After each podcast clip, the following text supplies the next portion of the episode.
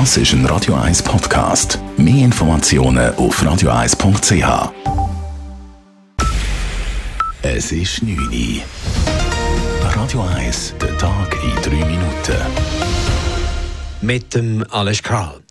Der frühere japanische Ministerpräsident Shinzo Abe ist bei einem Wahlkampfauftritt in der japanischen Stadt Nara auf offener Straße erschossen worden. Er lag seinen schweren Verletzungen. Japan-Korrespondent Lars Nikolaisen. Fernsehbilder zeigen Abe auf einer Straße bei einer Wahlkampfrede, als plötzlich zwei Schüsse fallen. Passanten schreien, Abe fällt zu Boden, hält sich die Brust, sein Hemd blutverschmiert. Sofort überwältigen Sicherheitsleute den Täter. Der Mann gehörte früher Japans Marine an. Für Abe, der sich stets die Stärkung des eigenen Militärs auf die Fahne geschrieben hatte, kam jede Hilfe zu spät. Mit dem Rechtskonservativen starb einer der mächtigsten Politiker Japans, dessen lange Amtszeit aber auch von Skandalen um Vetternwirtschaft überschattet war.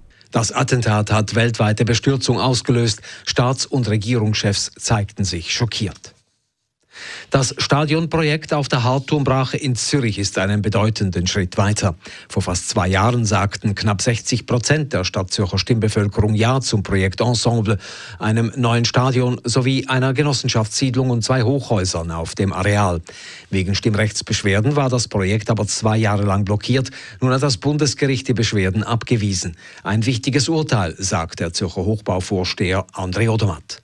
Ich bin natürlich sehr erleichtert. Es hat leider ein bisschen lang gedauert, aber äh, es ist jetzt glaub, eine gute Basis, um endlich weiterzufahren. Der Stadtrat kann den Gestaltungsplan nun bewilligen. Danach muss noch der Kanton seinen Segen dazugeben. Sobald die Baubewilligung da ist, könnten allerdings erneut Rechtsmittel ergriffen werden, die das Projekt verzögern könnten. Der FIFA-Prozess am Bundesstrafgericht in Bellinzona endet mit Freisprüchen für Sepp Blatter und Michel Platini. Das Gericht sprach die beiden ehemaligen Präsidenten der FIFA und UEFA vom Vorwurf des Betrugs frei. Das Bundesstrafgericht kam zum Schluss, es sei durchaus plausibel, dass Blatter und Platini eine mündliche Vereinbarung über die Zahlung von zwei Millionen Franken Beratungshonorar getroffen hätten. Sepp Blatter zeigte sich nach dem Freispruch überglücklich. Er sei mit seinem Gewissen immer im Reinen gewesen. Je suis libre. Das ist für mich sehr, sehr wichtig. Eigentlich bin ich seit sieben Jahren in Untersuchungshaft. Heute hat man festgestellt, das stimmt alles nicht. Blatter und Platini erhalten zudem Entschädigungen und Genugtuungen in der Höhe von einer Viertelmillion Franken. Beim Beschaffungsprozess für den F-35 Kampfjet tauchen immer mehr Fragen auf. Gemäß SRF zeigt ein vom Bundesrat als geheim eingestuftes Dokument, dass Frankreich konkrete politische Gegengeschäfte versprach, wenn die Schweiz den französischen Rafale-Jet kauft. Dabei ging es um Steuerrückzahlungen von Grenzgängern und um Unterstützung der Schweiz bei den Verhandlungen mit der EU. VBS-Chefin Viola Amherd hatte zuvor mehrmals betont, es habe keine solchen Absprachen mit Frankreich gegeben. Im Weiteren kam die eidgenössische Finanzkontrolle zum Schluss, dass es keine absolute Rechtssicherheit für einen Festpreis für die Jets gebe.